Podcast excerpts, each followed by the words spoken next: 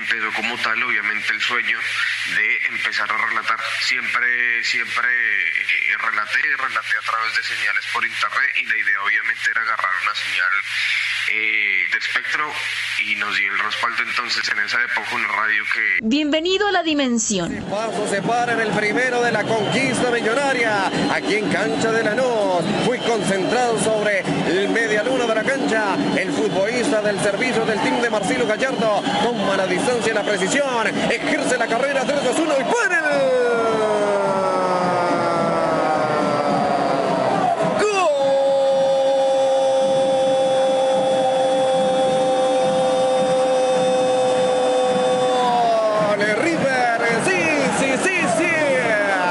en donde podrás escuchar al ser humano que hay detrás de tu artista, locutor, escritor o referente favorito. Desaforada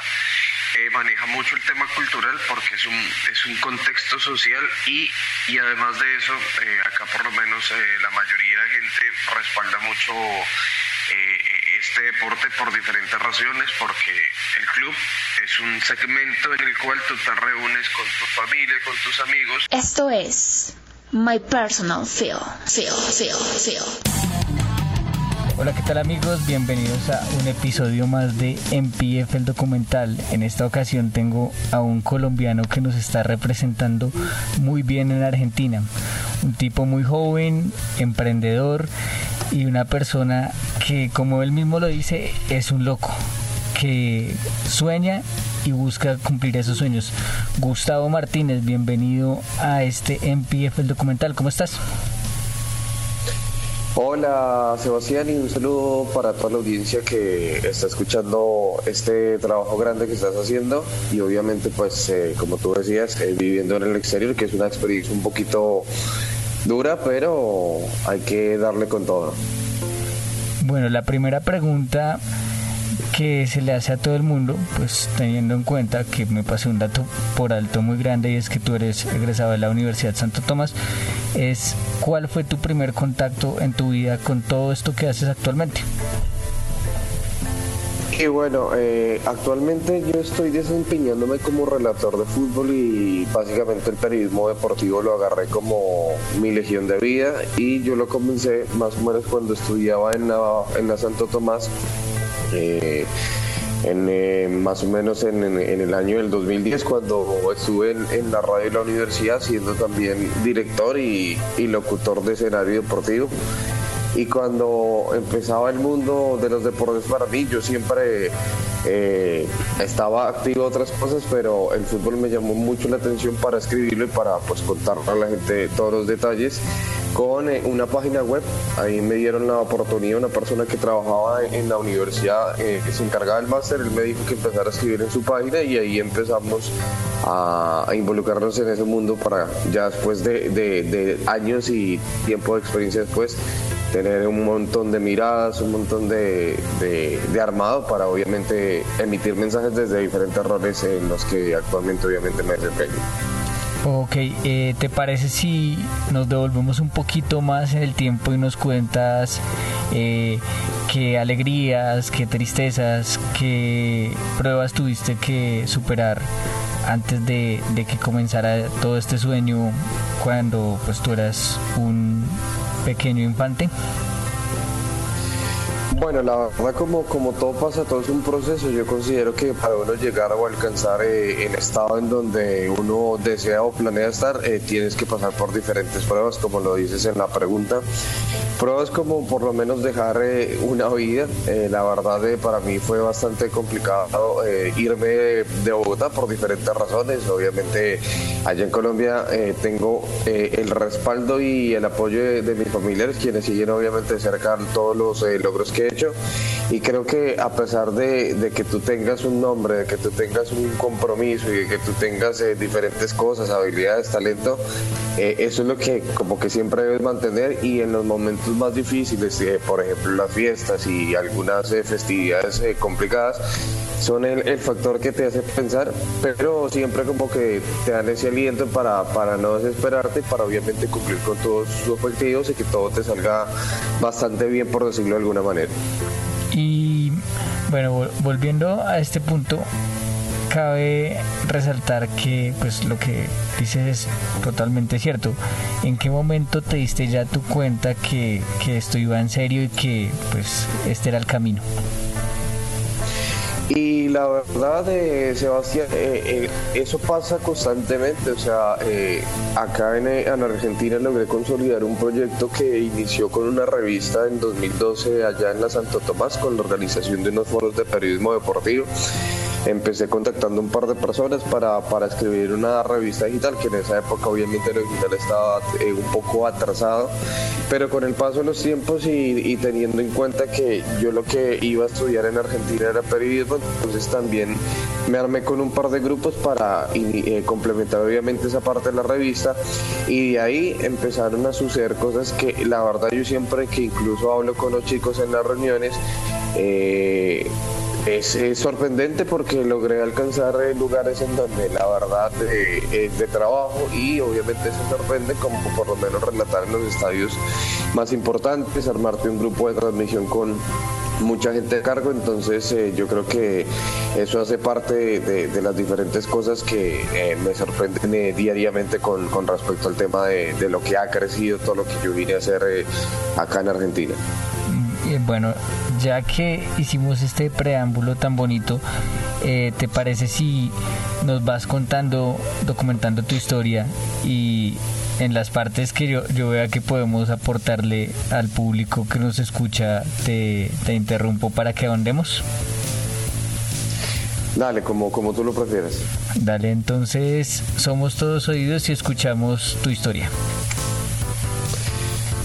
Bueno, te cuento más o menos, eh, yo me egresé de la Santo Tomás en, el año 2013, inmediatamente yo me vine para estudiar, eh, o más bien cumplir un sueño en Argentina que era estudiar periodismo deportivo, eh, cursé tres años, que son los de la Tecnicatura en, en Buenos Aires, aleatoriamente yo también estaba estudiando una carrera de posgrado que es una especialización en periodismo digital, y mientras eso pasaba, obviamente yo tenía como las ganas de siempre conocer la pasión en Argentina, que el fútbol es bastante importante tanto a nivel cultural como a nivel social. Entonces en esa época yo recuerdo bien y le cuento como anécdota que para mí estadio, eh, en un estadio viendo cualquier partido, no importa el equipo, era como lo más importante. Y mi primer acercamiento acá en Argentina con un partido de fútbol fue en un compromiso de la Copa, eh, de la Copa Sudamericana en donde River le ganó a, a Liga de Quito 2 a 1, me acuerdo fue el gol de Teo y la gente obviamente lo celebró. Después de eso, obviamente, yo estaba involucrado con, con, una radio, así un programa de baloncesto, pero no era nada como tan, tan diferente a lo que estoy haciendo ahora.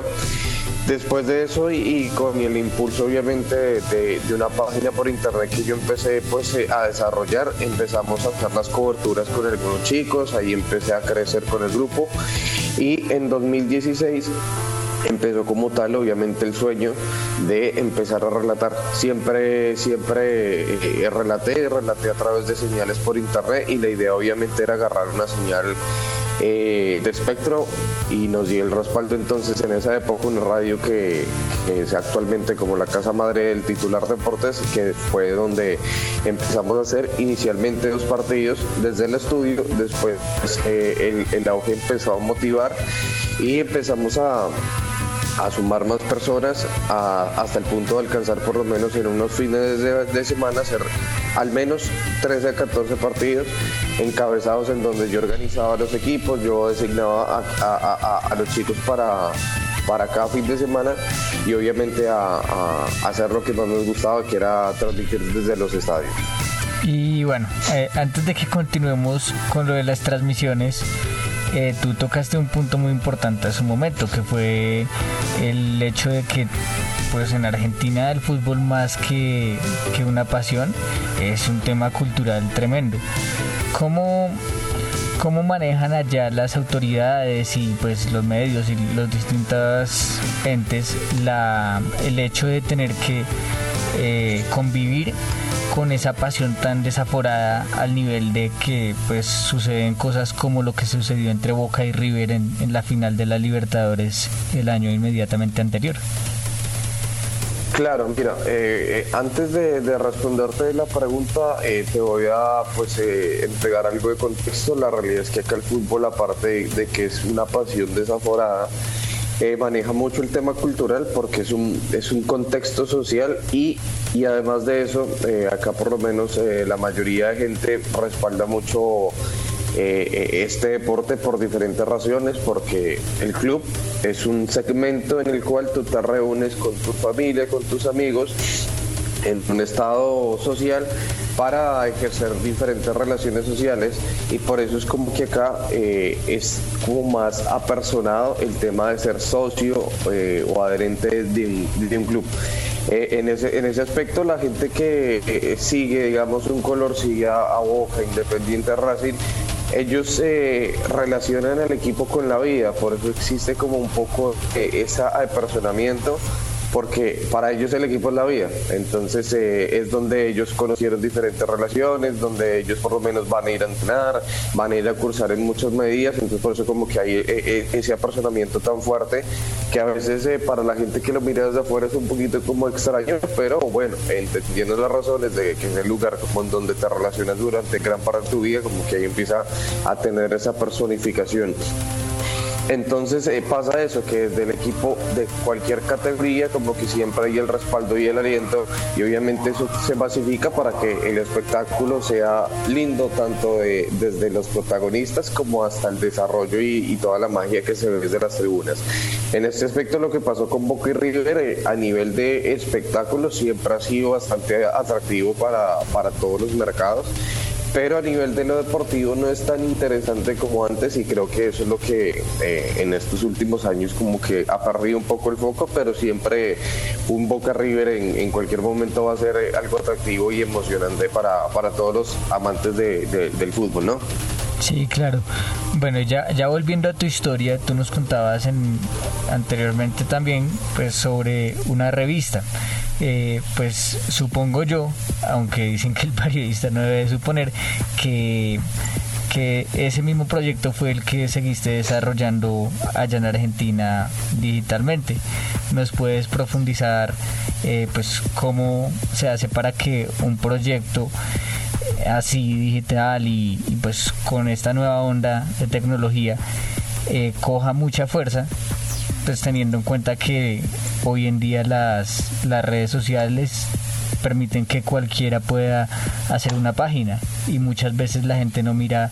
las páginas por el contenido sino porque se siente identificada con una forma de hablar de, de los integrantes. Eh, claro, tocas un, aspecto muy importante y es que con el desarrollo de las eh, comunicaciones, eh, el auge de los diferentes productos a nivel digital ah, se ha vuelto un poco más constante y ahora como que es un poco más sencillo de hacerlo a como cuando yo empecé que recién como que se, empezaba a incorporar el concepto en los diferentes medios. Para empezar, el, armar un producto así eh, tan representativo requiere obviamente de tiempo, requiere de espacios y requiere lo más importante, gente obviamente que quiera eh, avanzar en eso. Entonces tú tienes muchos beneficios como muchas eh, cosas en contra, que es lo que a veces en el camino te hacen pensar y repensar obviamente lo que quieres. Al principio obviamente necesitas que, cumplan con lo mínimo, que es eh, la consolidación de las diferentes notas y obviamente que estén siempre ahí. Pero cuando tú no cuentas con el recurso económico, obviamente eso se convierte un poquito más difícil porque te, te estaciona o te condiciona un poquito los medios. Pero cuando tú tienes ya una materia prima, ya sea económica, ya todo es un poquito más fácil pero siempre teniendo en cuenta que con el paso de los tiempos hay que saber mirar para informar, porque ya no es lo mismo, o más bien, no pega más una nota que tú digas, el partido entre Millonarios y Santa Fe quedó 2 a 0 y ganó el conjunto de, Millonarios, sino que ya empieces a mirar una, un, concepto un poco más viral, tal vez eh, una noticia en donde otro sea el foco. Eh, el, foco deportivo la gente lo puede encontrar en los medios tradicionales y es ahí donde tal vez con, con la ayuda de las diferentes plataformas eh, digitales y el contenido audiovisual tú puedas crear una, una noticia diferente, tal vez con un lenguaje que no te lo imaginabas pero obviamente con, la misma intención que es hacer periodismo en, estos nuevos eh, campos de, del Internet, ¿no? Claro, y bueno, ya tocando el tema dinero, tú nos mencionas que es muy difícil hacer un proyecto así cuando pues faltan las, los recursos e-, económicos. ¿Qué se le puede dar como consejo a las personas que están comenzando y que no, pues no se atreven por esa misma razón? Y bueno, eh, va a ser un poquito complicado, pero es real. Eh, la realidad es que hay muchas personas que pierden el ánimo. Eh, yo muchas veces estuve trasnochándome para sacar adelante una revista y eso con el tiempo te da de alguna manera como la recompensa sea monetaria o la recompensa laboral para poder alcanzar las cosas. Yo con el titular Deportes alcancé a trabajar allá en Caracol Radio en una guía del fenómeno del fútbol para el Mundial de Brasil. Con el titular de yo siempre me presenté para los diferentes medios de comunicación en torneos y competencias, que es la productora de Fox por Sur acá en Argentina. Ellos conocen también el proceso y con, con eso pues yo me fui a presentar un par de casting que hicieron allá. Eh, gracias a eso también pues eh, establecí relaciones buenas y, me surgió también la propuesta de, hacer unos casting allá en ESPN para la Copa Libertadores del año pasado y actualmente también eso me dio materia prima para empezar a, trabajar que en el lugar eh, en donde hoy estoy, que es el medio digital argentino más importante que se llama voladoy.com. Entonces como que esa parte te entrega a ti como la experiencia para tú mostrarte, o sea, cuando tú vas a estar en un medio de comunicación que llegar no es difícil, solamente hay que llegar con constancia, paciencia y trabajo,